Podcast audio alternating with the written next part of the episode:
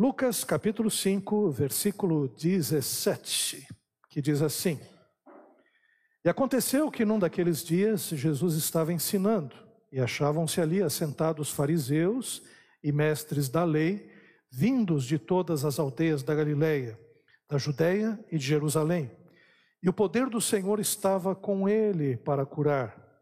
Vieram então alguns homens, trazendo um paralítico deitado num leito. Eles procuravam levá-lo para dentro e colocá-lo diante de Jesus.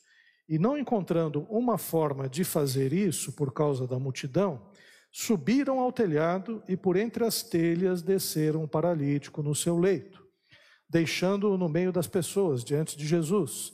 Vendo-lhes a fé, Jesus disse ao paralítico: Homem, os seus pecados estão perdoados. E os escribas e fariseus começaram a pensar: Quem é este que diz blasfêmias? Quem pode perdoar pecados a não ser um que é Deus? E Jesus, porém, conhecendo os pensamentos deles, disse-lhes: O que vocês estão pensando em seu coração? O que é mais fácil? Dizer: Os seus pecados estão perdoados? Ou dizer: Levanta-se e ande? Mas isto é para que vocês saibam que o Filho do Homem tem autoridade sobre a terra para perdoar pecados. E disse ao paralítico: Eu digo a você, levanta-se, pegue o seu leito e vá para casa. E imediatamente ele se levantou diante de todos e, pegando o leito em que até então estava deitado, voltou para casa, glorificando a Deus. E todos ficaram muito admirados, davam glória a Deus e, cheios de temor, diziam: Hoje vimos coisas extraordinárias. Amém. Pai querido, nós queremos te agradecer por tudo aquilo que já aconteceu nessa reunião, pelos louvores, pela oração, pelas homenagens aos professores, ó Pai, pela celebração, Senhor, das bodas, Senhor, de prata dos teus servos, ó Pai oh, Pai amado do Oswaldo e da Ana, e agora, Pai, nós te pedimos que o Teu Espírito Santo, que já está falando conosco em todo esse culto, Pai, através de tudo aquilo que já aconteceu, que Teu Espírito agora fale através da Tua palavra e que esta Tua palavra fique gravada em nossos corações. É o que nós te pedimos em nome de Jesus. Amém. Queridos irmãos e irmãs, esse texto é um texto bem conhecido das Escrituras. Ele se repete nos três evangelhos, em Marcos, Mateus e Lucas, com poucas alterações nas frases ou até mesmo em palavras apenas. Mas é um texto que foi lembrado por todos os três primeiros evangelistas. É interessante que João não repete esse texto, mas em João nós temos um outro relato sobre o paralítico de, eh, do tanque de Betesda, que não aparece nos outros três. Parece que eh, nós temos uma narrativa dos, do paralítico nos três evangelhos de Mateus, que acaba até se complementando numa narrativa, até num outro episódio, eh, quando Jesus Cristo cura o paralítico que está no tanque de Betesda. Mas, queridos irmãos e irmãs, eu gostaria de, a partir desse texto, falar sobre algumas paralisias que devem ser superadas. Existe uma situação apavorante quando nós estamos dormindo, chamada paralisia do sono. Quando nós queremos acordar, temos a noção de que estamos dormindo, queremos mexer os nossos membros, né, o nosso corpo, e a gente não consegue. Isso aí dá um medo, né? Eu não sei se vocês já tiveram essa experiência, né? Mas a gente às vezes quer acordar, não consegue e fica ali, né, numa situação de paralisia do sono. É, também tem algumas ocasiões estranhas, né, quando nós temos alguns pesadelos. O pesadelo tem muito a ver também com o nosso organismo, com aquilo que nós estamos sentindo o nosso próprio corpo físico. Por exemplo, teve um sonho, um pesadelo que eu tive, que eu estava é, num local em que as quatro paredes estavam né, se juntando né, e me amassando assim. Eu estava ficando sem respirar, não conseguia respirar, não conseguia respirar, e eu acordei. E eu estava com o nariz entupido nesse momento, né? Aí eu falei, bom, deixa eu resolver esse problema que o problema é o nariz entupido. Né? Claro que tem outros pesadelos que não estão relacionados ao corpo, mas está relacionado à alma, à nossa mente. Às vezes a gente passou um dia muito atribulado e no sonho isso acaba de alguma forma sendo reverberado. E existem outros sonhos, até mesmo o nosso espírito né, também deseja é, se comunicar conosco de alguma forma, ou o Espírito Santo, e às vezes a gente tem alguns sonhos que Deus fala conosco em sonho, nos mostrando alguma deficiência, alguma coisa que a gente precisa mudar, ou alguma bênção, né, até mesmo que nós vamos receber. E eu também tive sonhos já maravilhosos nesse sentido também. E também sonhos de Deus me advertindo. Eu acho interessante como Deus fala conosco de várias formas e também fala conosco trazendo as impressões do seu espírito na nossa vida, na nossa vida diária, a voz do coração, mas também fala conosco até mesmo quando nós estamos dormindo. Diz o, alguns psicanalistas que quando a gente não se lembra do sonho, é que o nosso sonho foi muito ruim. E geralmente são sonhos que, até se a gente se lembrar deles, isso vai mexer até com o nosso sentimento, vai deixar a gente meio traumatizado. Então, você que não sonha faz tempo, ou não se lembra do sonho, porque todos nós sonhamos, né? A gente sonha todas as noites, a gente não se lembra dos sonhos. Então, os sonhos que você não está lembrando, olha, você está matando gente adoidado no sonho, está fazendo coisas que te escandalizariam, e o próprio ego né, não permite que você se lembre do sonho para não causar maior dano na sua mente preocupada. Eu acho que nesses momentos políticos que nós estamos vivendo, acho que ninguém está sonhando. Porque no sonho já deve ter matado um monte de gente. Mas, por alguns segundos, né, na paralisia do sono, a gente tenta mexer o nosso corpo sem obter sucesso. E tal ocorrência nos dá uma pequena dimensão do que é não ter controle sobre o seu, seu corpo, que é justamente você ter o seu corpo paralisado. O nosso irmão Alain, quando recebeu um tiro na cabeça de um assaltante, ele reagiu a um assalto e, recebeu um tiro na cabeça, ele ficou por um tempo paralisado. E quando eu fui visitá-lo, ele disse assim para mim, pastor, que bom que você está aqui me visitando. Eu falei, que, que bom, né? Está requerendo uma oração tal. Falei, não, pastor, coça o meu nariz, pastor, porque eu não aguento. Eu não aguento de coceira no meu nariz, né? Aí eu fui lá, cocei o nariz dele, né? E fiquei penalizado, né? Fiquei com medo até que ele ficasse paralítico, né? E Deus operou na vida daquele rapaz de uma forma maravilhosa. O rapaz, ele, ele tomou um tiro, e a instrumentista era da igreja da Vila Maria. Ele disse o seguinte: Pastor, se aquele tiro, eh, se a bala se aprofundasse mais um pouco, ele ficaria cego. A região em que a bala se alojou. E havia o risco mesmo dele ficar paralítico. Né? E eles tiraram aquela bala e o rapaz ele foi recuperando os seus movimentos. E um dia, sem avisar, ele chega aqui é, entrando na igreja, até meio com andador ainda, mas andando, depois ficou totalmente curado. Foi uma coisa inexplicável, sobrenatural mesmo que aconteceu na vida do Alain. Pena que o Alain não ficou na igreja, né? A gente ora para que ele possa voltar. Mas foi algo tremendo que aconteceu na vida dele. Mas além dessa paralisia física, que é o terror de todos nós, Existe a paralisia, que algumas paralisias que precisam da intervenção divina. É sobre elas que eu quero falar. Jesus, ele estava em uma casa na cidade de Cafarnaum, cidade bonita. Quem foi lá para Jerusalém teve a oportunidade de ir, né, ver próxima ao mar da Galileia. Ali o pessoal diz que tem a casa de Pedro também, tem o peixe de Pedro, tem o restaurante de Pedro, tem tudo o que é de Pedro ali naquela cidade, porque o turismo aproveita.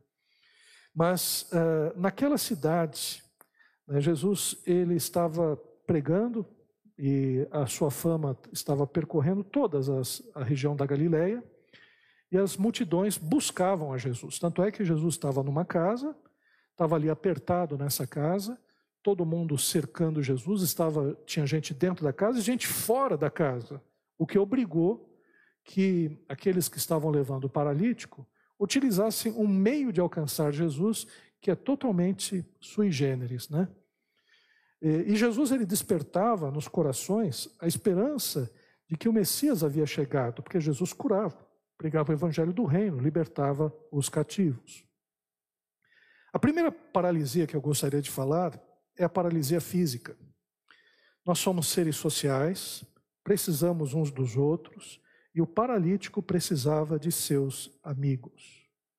Eu fico muito emocionado, eh, até mesmo comovido com essa história, eh, em relação não somente ao homem que foi curado de uma forma maravilhosa, mas em relação aos seus amigos, os amigos daquele que estava paralisado. Porque os seus amigos o carregaram, transpuseram os obstáculos. Eu imagino que a multidão que estava lá fora também atrapalhava bastante a chegada deles até a casa. Então eles tiveram que eh, levantar a cama, né, o leito do amigo dele, a maca que ele estava. E eles foram até a casa, né, e lá em cima da casa destelharam né, a, a casa e é, içaram o seu amigo, foram é, abaixando com cordas para que Jesus Cristo pudesse ter contato com esse paralítico. Gente do céu, como nós precisamos de amigos assim.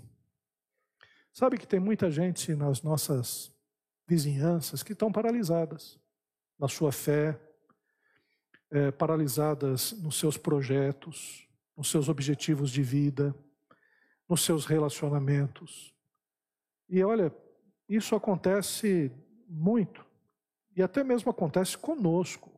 Não tem dia que a gente parece que não quer fazer nada, que a gente começa a entrar naquela autocomiseração, e a gente fica pensando naquilo que nós não alcançamos, que a gente fica reclamando da vida, e a gente muitas vezes fica pensando: por que está acontecendo isso comigo? Por que, que a vida está assim? Então, tem dias que a, a gente está assim mesmo, está meio, como dizia um pastor, meio macambúzio, né? né? com aquela cara fechada, meio entristecido, com o olhar severo. Quando a gente tem um T na sobrancelha, né? a sobrancelha faz um T, né? que a gente não consegue sorrir e logo os amigos, os parentes percebem o que está acontecendo, perguntam como é que você está? Não, está tudo bem, está nada, você está ali uma depressão terrível, porque as coisas não estão bem. E aí a gente precisa dos amigos. Precisa de gente mesmo que conhece a gente pelo nome, né, que conhece a gente pelos nossos sentimentos e levante né, a nossa vida, diga: não, vamos buscar a Deus, Vamos buscar ao Senhor. Você não pode ficar desse jeito. E o que nós vemos aqui é que esses amigos, vendo que aquele homem estava paralisado, ouviram falar que Jesus Cristo curava, eles foram, né, pegaram aquele homem e deram uma solução para que aquele homem pudesse chegar até o Mestre. O papel dos amigos se assemelha ao do evangelista que não poupa esforços para levar vidas para Jesus. E aqui nessa igreja nós temos alguns irmãos, irmãs com esse dom do evangelista, né, de não se conformar com as pessoas que estão ao nosso redor, que não conhecem a Jesus Cristo ainda como Senhor e Salvador. Quizá esse fosse o desejo de todos nós, de olhar para as pessoas e não nos conformarmos né, com o fato da pessoa ainda não ter entregue a sua vida a Jesus. Agora, nesse aspecto, que nós podemos perceber que Jesus, ele cura a paralisia física daquele homem. E é importante dizer que Jesus tem poder para curar. É claro que nem todos são curados, e claro que uh, a gente sabe que a cura de Deus, plena, perfeita, está reservada para nós depois que nós morrermos, depois que nós tivermos o nosso corpo glorificado. Então tenha paciência, você que está com alguma, algum tipo de enfermidade, algum tipo de doença, Claro que você deve orar a Deus, pedir a Deus, né, não perder oportunidades de orar ao Senhor pela cura, porque Deus pode curar. Mas também saiba que daqui a um tempo você vai estar com o corpo perfeito, sem problemas, sem dificuldades. Eu me lembro que eu tinha uma, tenho uma, uma, uma prima, na verdade prima da Daisy, mas a gente casa fica primo de todo mundo. E a prima, ela tinha um problema sério, ela tinha convulsões constantes, é, semelhante à epilepsia. Foi uma luta a vida inteira. Imagine uma pessoa que sempre teve que tomar remédios para controlar é, o seu, a sua, a sua enfermidade, né? Ela tinha problemas neurológicos, então para controlar a sua parte neurológica e sempre ali, meio que dopada, conversava com ela, uma pessoa lenta, uma pessoa que não conseguia ao certo discernir aquilo que estava acontecendo, né? mas muito crente, seguidora do Evangelho, serva de Deus. Até que um dia eh, ela descobriu que havia um médico que fazia uma cirurgia no crânio, no cérebro, e, e colocava um chip, uma espécie de chipzinho e foi colocado. E essa menina foi totalmente curada, foi impressionante como é que a ciência age em algumas áreas. E quando eu vi pela primeira vez a menina alegre, conversando, né, era uma jovem, falei, poxa, que bênção, né? Eu falei, agora, agora tudo que você passou para trás, você vai agora recuperar. Aí eu fiquei pensando, poxa, que bom, agora a vida dela vai tomar um outro rumo se casou, tem uma filhinha já, tem um filhinho, melhor dizendo.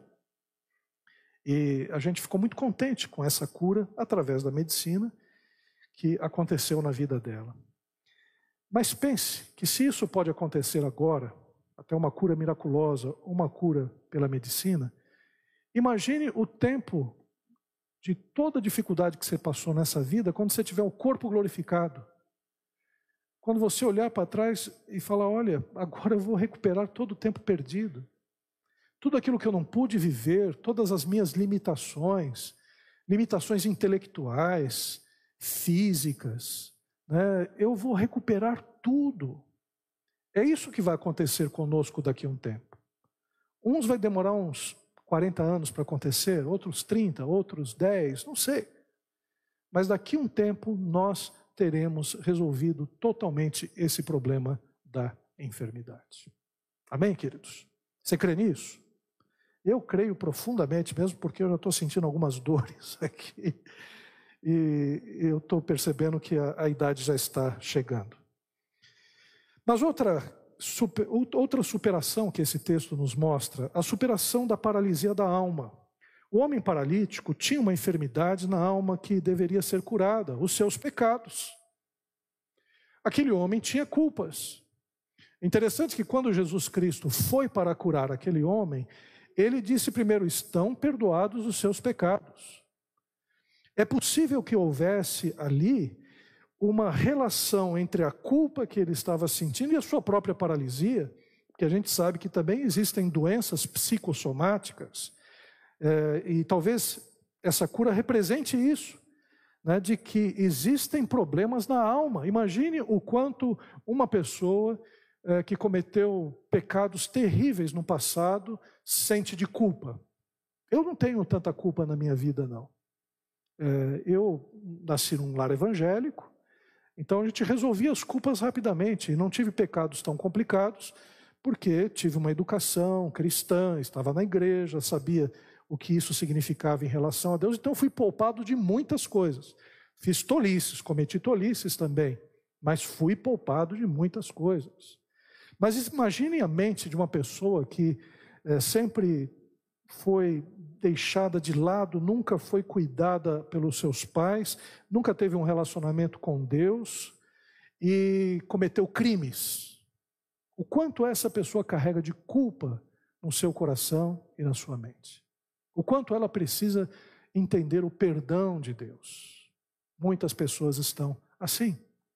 Muitas pessoas precisam superar essa paralisia da alma, de sentir muitas vezes ódio, né? ódio de si mesmo. E a culpa vem. Eu estava falando numa dos dias da nossa campanha dos 40 dias de jejum durante a noite, que lá no Carandiru, o doutor Drauzio Varela, quando fez aquele livro, ele foi um médico que atendeu aos presos, havia um homem que era o matador do lado do Carandiru. Aquele homem, ele matava os estupradores, matava aqueles traidores, matava aqueles que, dentro da ética lá do aquele mundo cão da cadeia, ele matava as pessoas piores da cadeia. E ele esfaqueava as pessoas, matava em, em emboscadas. E ele foi sempre um criminoso. Até que um dia ele ali, ansioso, ansioso, ansioso, chegou para um médico, Drauzio Varela, e diz: Olha, eu estou sentindo uma angústia por dentro, eu não sei o que fazer. Aí o Drauzio falou: Olha, infelizmente, nós não tem, o que você está sentindo, a gente não tem remédio. Eu não tenho remédio para culpa. Quando eu vi aquele, aquela parte do filme, eu falei: Meu Deus do céu, eu levei até um susto, né? porque ali está a mensagem do Evangelho. Nós somos pecadores. E nós precisamos de um remédio para essa questão da culpa e se nós não acharmos esse remédio, a gente, a nossa vida está totalmente condenada.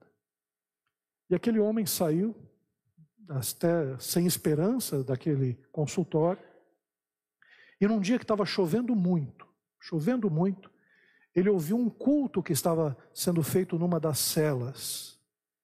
E a imagem foi maravilhosa, né? Foi é o texto do livro, mas a imagem do cineasta que captou aquele momento de uma forma especial, porque à medida que aquele homem estava ouvindo o cântico, ele estava indo para o centro lá do, é, do pavilhão, estava chovendo muito, ele estava molhado, molhado, chuva, chuva, e a água representa purificação, a água representa limpeza. Interessante né, a forma de conversão desse rapaz. Ele chegou até a cela, se ajoelhou e entregou a sua vida para Jesus naquele momento. E ele foi salvo. A sua culpa foi, os seus pecados foram perdoados. E nós precisamos também superar essa paralisia da alma. Quantos estão paralisados por causa da falta de perdão, perdão de si mesmo, se sentem culpados ou culpam outras pessoas? Deus tem poder de livrar-nos dos ressentimentos que limitam a nossa vida. Mas outra paralisia que nós temos que superar, a paralisia da descrença. Muitos se alegraram e se maravilharam com o poder de Jesus em curar a alma e o físico. Mas, contudo, alguns descrentes se faziam presentes, eram os escribas. E quando Jesus Cristo disse: Olha, os seus pecados estão perdoados, eles pensaram: quem é esse que pensa que pode perdoar pecados? Quem ele acha que é para fazer isso? Só Deus pode perdoar pecados. E aí a gente vira uma chave e a gente percebe o porquê daquela cura. As curas de Jesus não são gratuitas. As curas de Jesus sempre têm um objetivo maior para ensinar uma verdade espiritual para mostrar.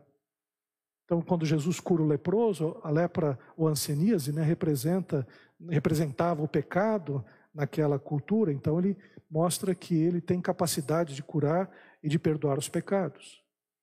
Quando ele cura a mulher hemorrágica, que era considerada imunda pela lei, aquela cura está mostrando que Jesus, além de curar fisicamente, resgata a dignidade de uma pessoa que está sendo discriminada por causa da sua doença. Então, todas as curas têm um sentido, e essa cura tem um sentido maravilhoso. Porque haviam pessoas incrédulas ali, os escribas, que achavam que Jesus estava até blefando, falando: ah, né, quem, como é que ele pode garantir que ele está perdoando o pecado daquele homem que está ali deitado? Aí Jesus, sabendo o que eles estavam pensando, disse: O que é mais difícil, perdoar os seus pecados ou curar esse homem da sua paralisia? Então, para vocês saberem que o Filho do Homem tem sim poder para perdoar pecados, levanta e anda. E aquele homem foi curado. Então, aquela cura foi justamente para mostrar para todos que estavam ali que Jesus Cristo tem poder para perdoar pecados, que Jesus Cristo é o Messias, é aquele que viria para salvar o seu povo e salvar a humanidade. Então, ah, para superar a descrença, muitas vezes acontece coisas como essa.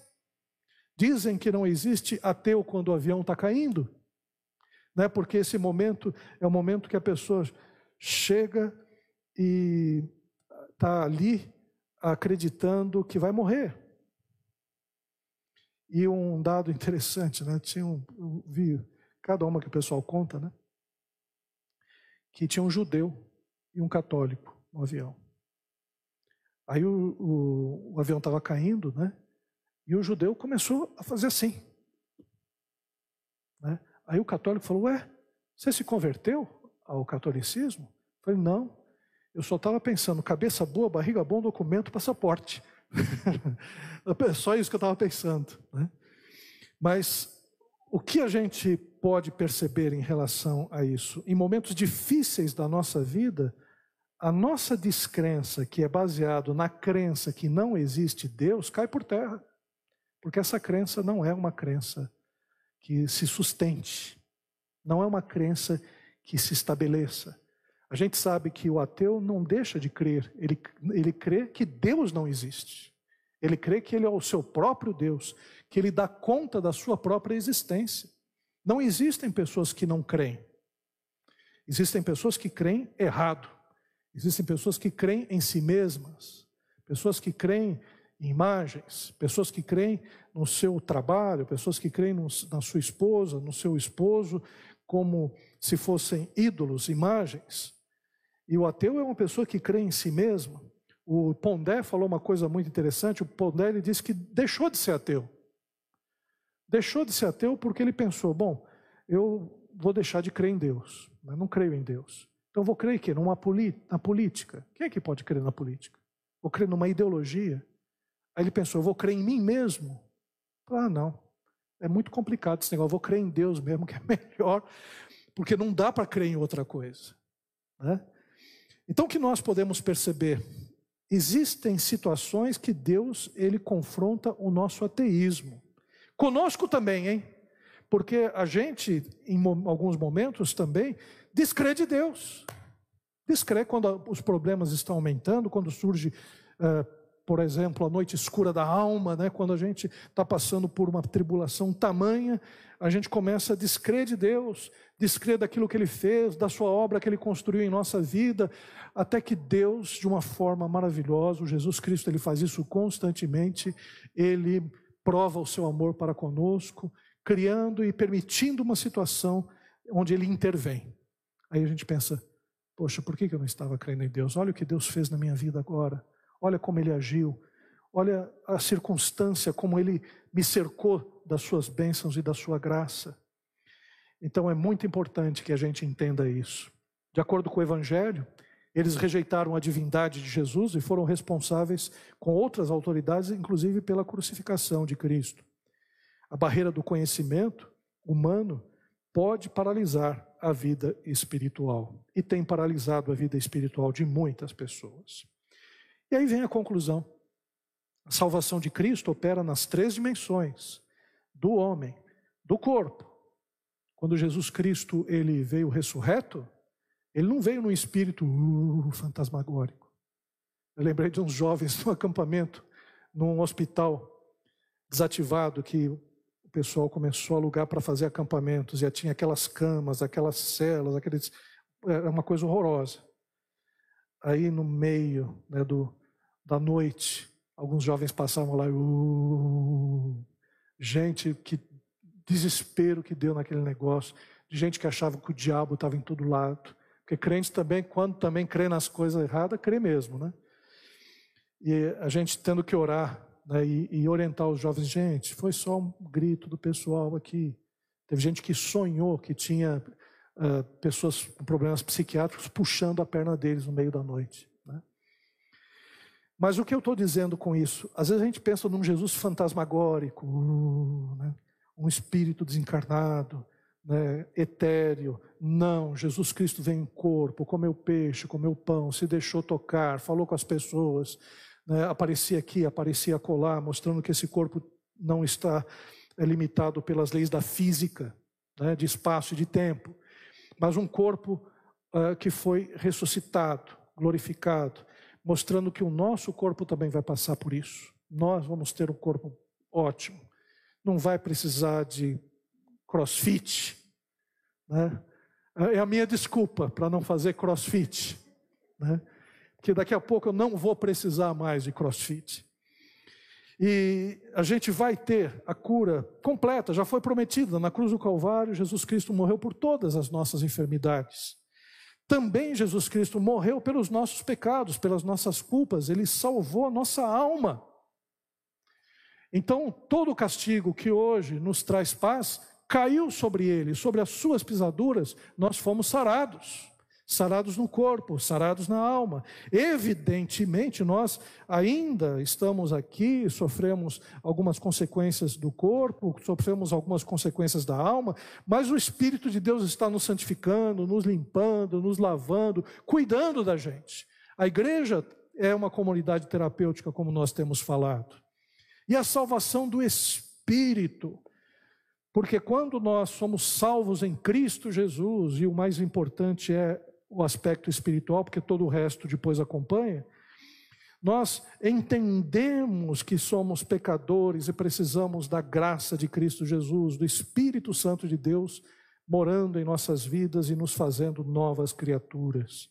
Então, a salvação de Cristo é completa, maravilhosa, grandiosa, bendita.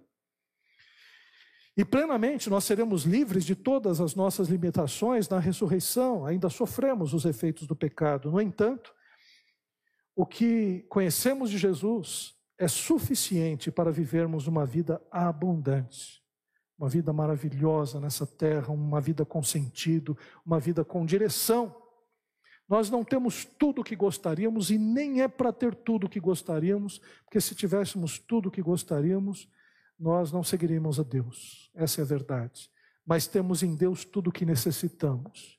E o que Ele faz na nossa vida não faz com mesquinhez, faz com abundância.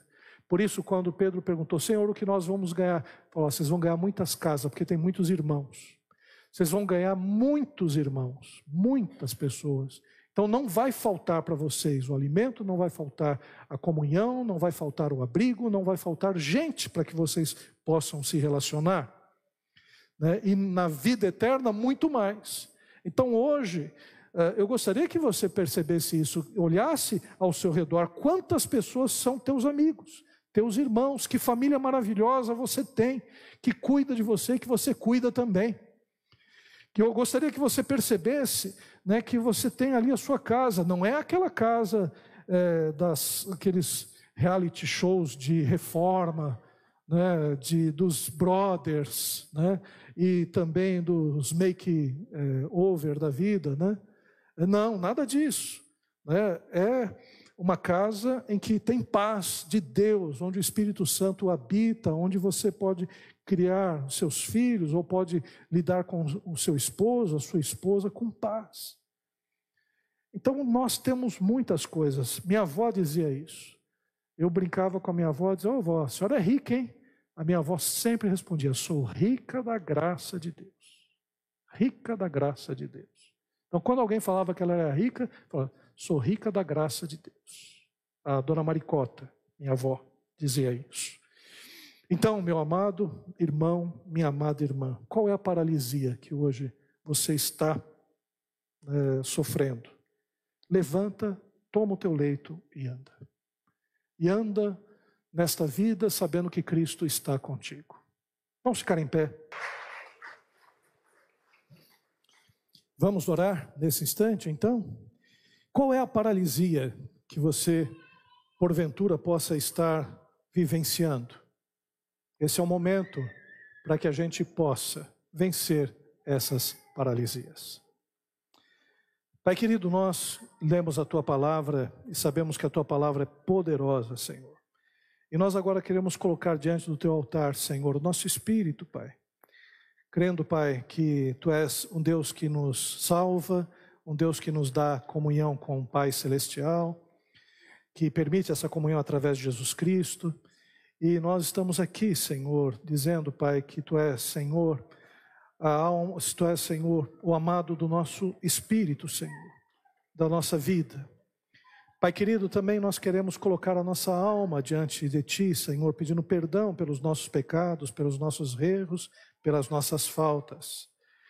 E Pai, também nós colocamos o nosso corpo, Senhor, porque padecemos ainda de enfermidades, dificuldades, e pedimos, Senhor, cura, Senhor, aqueles que estão enfermos, ó Pai, Cura, Senhor, a nossa vida, Pai, porque nós precisamos também, Senhor, do teu bálsamo de Gileade. E, Pai amado, agora, Senhor, que nós cremos em Ti e lemos na Tua palavra que Tu és um Deus que cuida de nós, Senhor, que essa cura nós possamos levar para outras pessoas também. Que a gente possa ter o papel do evangelista, de ir até a casa daqueles que estão paralisados, por qualquer que seja a situação, e levar, Senhor, a tua cura, a cura para a alma, a cura para o espírito, Senhor, a cura para o físico. Faz isso, Pai, na minha vida, na vida dos meus irmãos. É o que eu te peço, é em nome de Jesus. Amém. Que a graça do nosso Senhor Jesus, o amor de Deus, o nosso Pai, e as santas consolações do Espírito Santo sejam com todos nós e com todo o povo de Deus agora e para sempre. Amém. Amém.